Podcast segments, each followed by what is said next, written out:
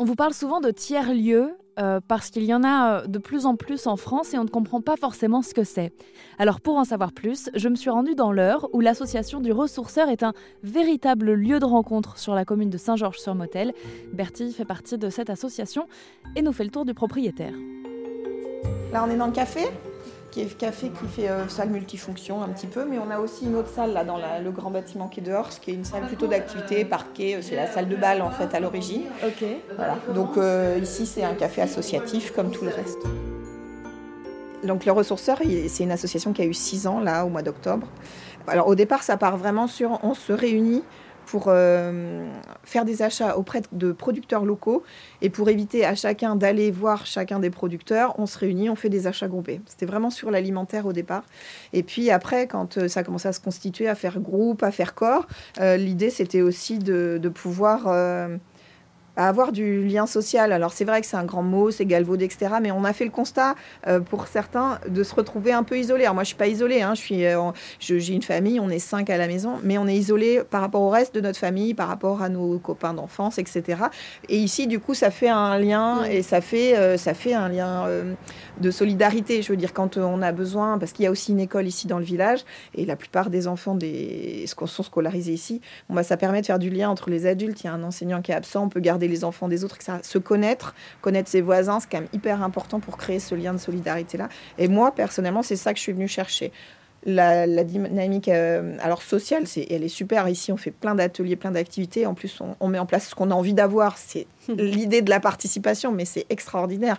On n'est pas attentiste en disant tiens, au mois de septembre, je cherche tout ce qui existe et je verrai ce que je veux faire. Là, c'est j'ai envie de quoi et donc je le mets en place. C'est un peu différent et c'est quand même hyper intéressant. La dynamique alimentaire, c'est aussi très important. Donc, ça a mené. Euh, le projet prenait trop d'ampleur au niveau des commandes. Il y avait tellement de choses à gérer qu'on a décidé d'ouvrir l'épicerie. C'était plus simple. Mais euh, ça aussi, c'est hyper important de se dire que les gens arrivent quand même à décider euh, d'une autre alimentation, de se détacher aussi d'un système de grandes, de grandes enseignes qui, qui, nous tiennent aussi un petit peu finalement. Donc voilà, c'est un peu politique là pour le coup quand même, mais c'est aussi très sympa et de se, rendre compte que c'est aussi euh, intergénérationnel, que c'est euh, mixte. Enfin, c'est vraiment, euh, c'est pas un entre-soi, hein, c'est ouvert à tout le monde. C'est vraiment chouette.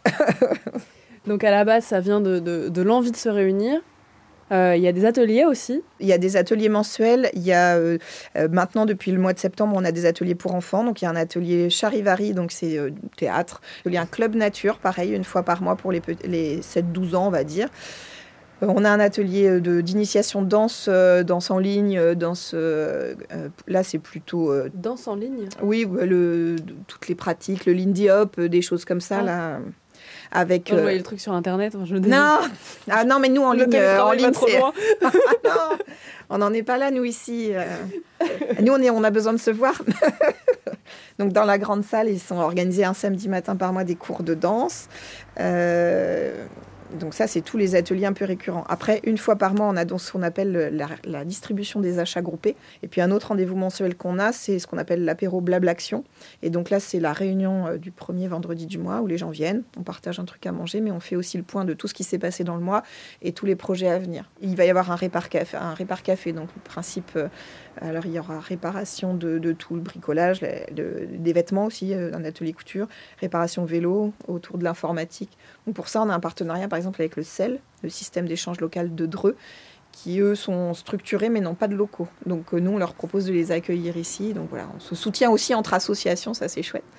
Et puis après, ben, on participe, par exemple, cette année, pour la première fois, on a participé au Forum des associations du village, qui avait lieu pour la première fois. Donc c'était l'occasion pour les gens. C'est vrai, il n'y en avait pas avant?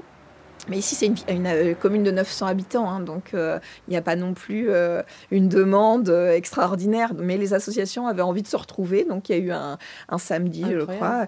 Et donc, il y a une association de pétanque ici qui est très, très installée. du coup, c'est eux, ils ont organisé un tournoi inter-association et tout. Et puis, puis il y a eu un truc très sympa aussi parce que euh, les gens qui fréquentent une des associations ne fréquentent pas forcément l'autre, qui s'entend, mais euh, leur montrer que nous, on est cohérents et puis qu'on s'entend bien et que c'est pas un problème de passer de l'un à l'autre, c'est chouette. Puis surtout montrer qu'il n'y a pas de rivalité, il n'y a pas de concurrence. L'idée, c'est de vivre tous ensemble le mieux possible et que chacun trouve ce dont il a besoin. Quoi. Donc, euh, voilà. Et tout ça ici, dans cette belle bâtisse, en fait, on, on, est dans une maison? Oui, à l'origine, Alors à l'origine, il y a longtemps, il y a plus de 40 ans, c'était encore le café-hôtel de la gare, puisque du coup, euh, le chemin par lequel vous êtes arrivé euh, était près d'un parking. Ce parking, c'est le parking de la gare, et il y avait un bâtiment que vous avez dû voir, oui, la mairie. qui est maintenant la mairie, puisqu'il n'y a plus de voie ferrée. La voie ferrée a été transformée en voie verte, donc une piste cyclable qui part d'ici et qui va jusqu'à 27 km plus en amont vers Passy-sur-Eure. Et donc ici, c'était le café de la gare, puisque la mairie était la gare. Et puis après, c'est devenu un habitat privé. C'est-à-dire c'est un propriétaire privé qui l'a mis en location. Puis quand les locataires sont partis, on s'est gentiment invité. Et donc nous sommes maintenant les locataires. Alors pas de l'étage. À l'étage, ça reste un logement privé, ça reste un appartement. Mais nous, on est locataires de tout le rez-de-chaussée et des, et des jardins. Parce que c'était aussi ça qui était important pour nous, c'était d'avoir des espaces extérieurs pour pouvoir euh, faire des ateliers, des activités. Et la colocation se passe bien Et la colocation se passe très bien. D'ailleurs, le locataire du dessus, il est épicier volontaire. Ah. Et il est notre homme à tout faire quand il y a du bricolage. C'est pratique. Cette année, on vient de terminer une grosse tranche de travaux pour faire justement un aménagement. On a fait faire un aménagement par une société de terrassement pour qu'il y ait un parking à peu près officiel et surtout un accès PMR. Parce qu'ici, euh, ça fait partie du projet depuis le départ, c'est euh, l'accueil de tous. Et on a euh, des gens qui sont en fauteuil qui viennent ici régulièrement et c'était compliqué d'accéder. Et en plus, dans le village, il y a une grosse structure qui s'appelle le Home Charlotte, qui est une structure d'accueil de personnes polyhandicapées. Et c'est leur lieu de vie. Donc du coup, eux, ils ont à cœur aussi de participer aux activités qui ont lieu dans le village. Donc on a favorisé l'accueil de tout le monde. Vous travaillez tous ensemble sur la commune euh Ouais, l'idée c'est qu'il y ait de la place pour tout le monde. Et puis euh, donc voilà. Et là, c'est notre épicerie. Nous, on est une, grosse vingtaine d'épiciers volontaires. Donc voilà, le principe, c'est une épicerie vrac pour les produits qui sont vendus en, qui sont vendables en vrac, mais y compris les liquides, hein, les vinaigres, les huiles, tout ça, les gens viennent avec leurs bouteilles. À la base, l'idée, c'est aussi les produits de base de consommation courante. Voilà, c'est euh, l'huile, les œufs, la farine, les pâtes, euh, le riz, euh, voilà. Et puis bah, après, il y a des extras. Mais par exemple, on a du miel qui peut être considéré comme un produit de base, mais voilà, parce qu'il y a des producteurs dans le village, c'est de, jeunes agriculteurs qui font aussi du miel. Voilà, la, la moutarde, elle vient d'un producteur qui est à 30 km d'ici. Donc ça s'est développé comme ça en fonction mm. des besoins des gens, mais c'est essentiellement des produits de base. Dans les produits, euh, par exemple, qu'il y a là, tout ce qui est bicarbonate et tout ça, il y a de quoi faire tous les produits d'hygiène et les mm. produits euh, de ménager, par exemple. En théorie, ici, il y, a, la possibilité d'avoir les produits dont on a besoin dans une famille classique euh, qui ne fait pas des trucs extraordinaires. Les tiers-lieux comme celui-ci, il en existe de plus en plus en France. L'idée, c'est de miser sur le collectif en partant du principe que seul on va vite, mais ensemble, on va plus loin. Bertille est membre de l'association Le Ressourceur qui gère ce tiers-lieu situé en Normandie. Pour en savoir plus, rendez-vous sur erzen.fr.